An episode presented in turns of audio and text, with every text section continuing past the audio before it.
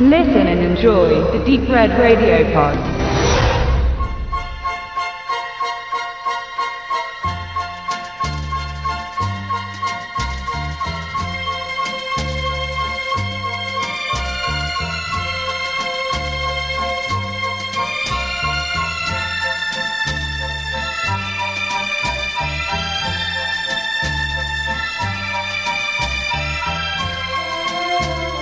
Wir schreiben den 28. Oktober und wenn ich sage wir, dann meine ich den Udo und mich.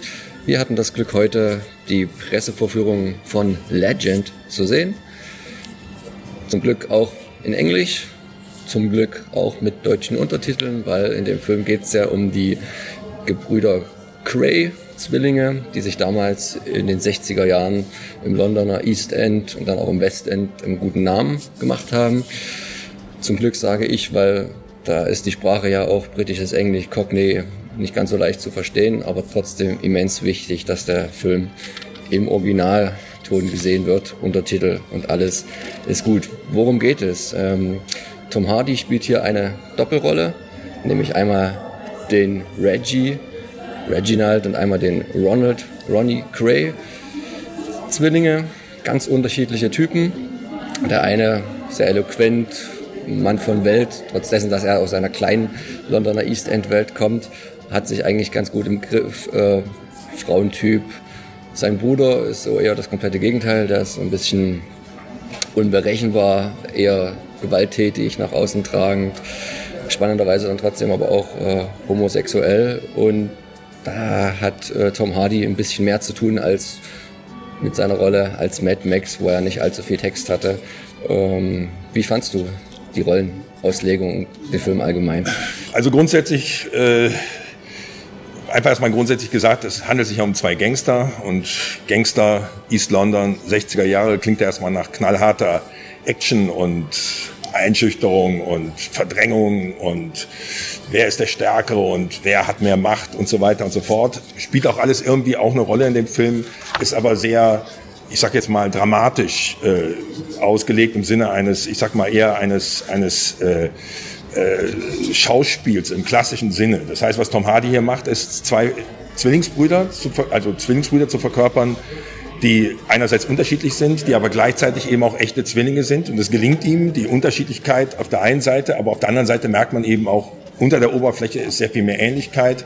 Hinter dem Ronny, der am Anfang erstmal aus der Nervenheilanstalt rausgeholt werden muss, natürlich mit einem falschen Zeugnis eines Psychiaters, weil anders hätte man ihn dann nicht rausbekommen. Äh, da steckt wesentlich mehr und hinter dem Reggie, der nach außen sich so gut im Griff hat, da sind auch sehr viele verborgene äh, Dinge da hinter der Oberfläche, die gar nicht so viel anders sind als beim Ronny. Das heißt, äh, was, was dem Hardy gelingt, ist, dass die beiden Figuren extrem komplex in dieser, in dieser zweistündigen Laufzeit, die ihm gar nicht mit viel Action und gar nicht mit viel Mord und Totschlag aufwartet, sondern sehr viel mit eher feinen Nuancen und man und das Verrückte ist und das ist im Grunde genommen die Qualität des Films, dass einem diese beiden Brüder so beängstigend sie sind, so Gangster sie sind, so, so, so weit sie von einem persönlich vielleicht weg sein möchten, trotzdem irgendwann in gewisser Form ans Herz wachsen. Das heißt also, man, man fiebert mit ihnen mit ohne dass es irgendwie anbiedernd ist. Also man wüsste, dass man mit denen nicht befreundet wäre und würde wahrscheinlich auch ungern mit denen in einem Raum sein. Und trotzdem ist man im Film bei ihnen und merkt einfach, was da so abläuft, wo sie herkommen, was sie, was sie beabsichtigen, auch diese innere Unfähigkeit aus ihrer eigenen Situation rauszukommen. Und das hat er schon sehr gut rübergebracht. Und darum geht es auch in dem Film. Also es geht nicht hier nur so Aufstieg und Fall. Vom Aufstieg sieht man gar nicht viel. Der ist ziemlich schnell hergestellt. Da gibt es mal eine kleine Abschwächung.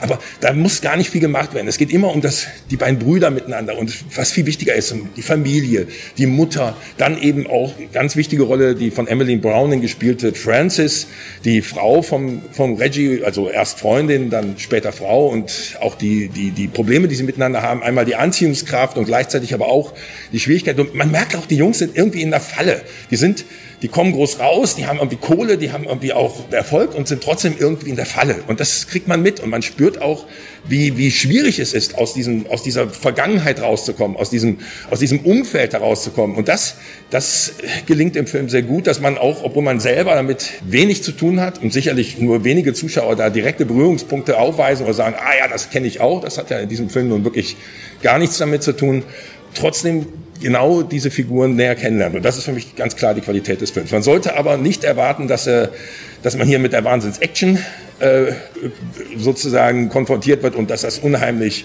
viel in, im Anführungsstrichen nach außen hin passiert, sondern was hier nach passiert ist nach innen. Und das fand ich sehr, sehr spannend. Der ist auch äh, ich will nicht sagen, überhaupt nicht gewalttätig, das wäre dann zu viel gesagt, aber er ist jetzt nicht so, wie man es jetzt vielleicht erwartet, wenn man jetzt andere britische Gangsterfilme aller mhm. Gangster Number One sieht, wo es noch ganz anders auch grafisch zur Sache geht, aber das braucht er halt ja auch nicht, weil du, du sagst, es ist vielleicht eher so ein Drama über Familie, Blut ist dicker als Wasser und wie entscheide ich mich zwischen Frau und Bruder ja, und auch mit der ganzen Vergangenheit. Was eben wirklich rüberkommt, ist schon irgendwie dieses Gesellschaftsschichten. Welche Chancen hat man rauszukommen? Und das ist dann auch etwas, wo auch wieder die Brücke zu heute ge, ge, also hergestellt wird. Denn das ist für mich schon immer wichtig bei Filmen. Das ist nicht einfach nur so ein historischer Film. Klar, da gibt es eine wahre Begebenheit. Wie weit ist es wahr? Was weiß man? Spielt letztlich auch gar keine entscheidende Rolle.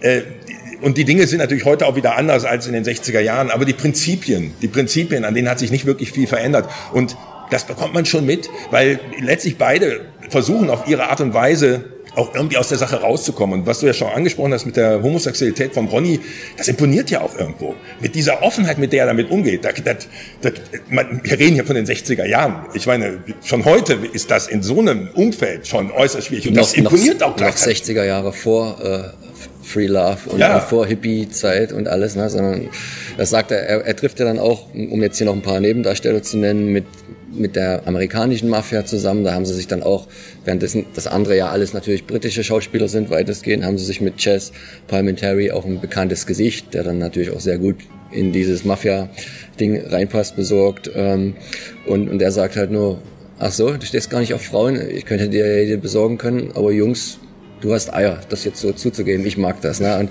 aber er ist halt auch so ein Psychopath, das ihm wird, glaube ich, keiner da blöde kommen wegen seiner Homosexualität. Also zumindest nicht in dem Film.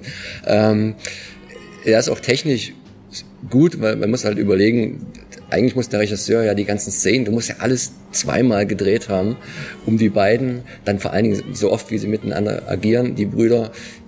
Aber es ist ja am Ende nur Tom Hardy, also von daher kann man sagen, da, ist es mal wirklich eine, eine technische Errungenschaft, sowas zu machen. Früher wäre das ein Mammutprojekt gewesen, eine Person, zwei Brüder spielen zu lassen. Hat man auch nicht, denn es gibt noch andere Filme, die sich bisher den Craze widmeten.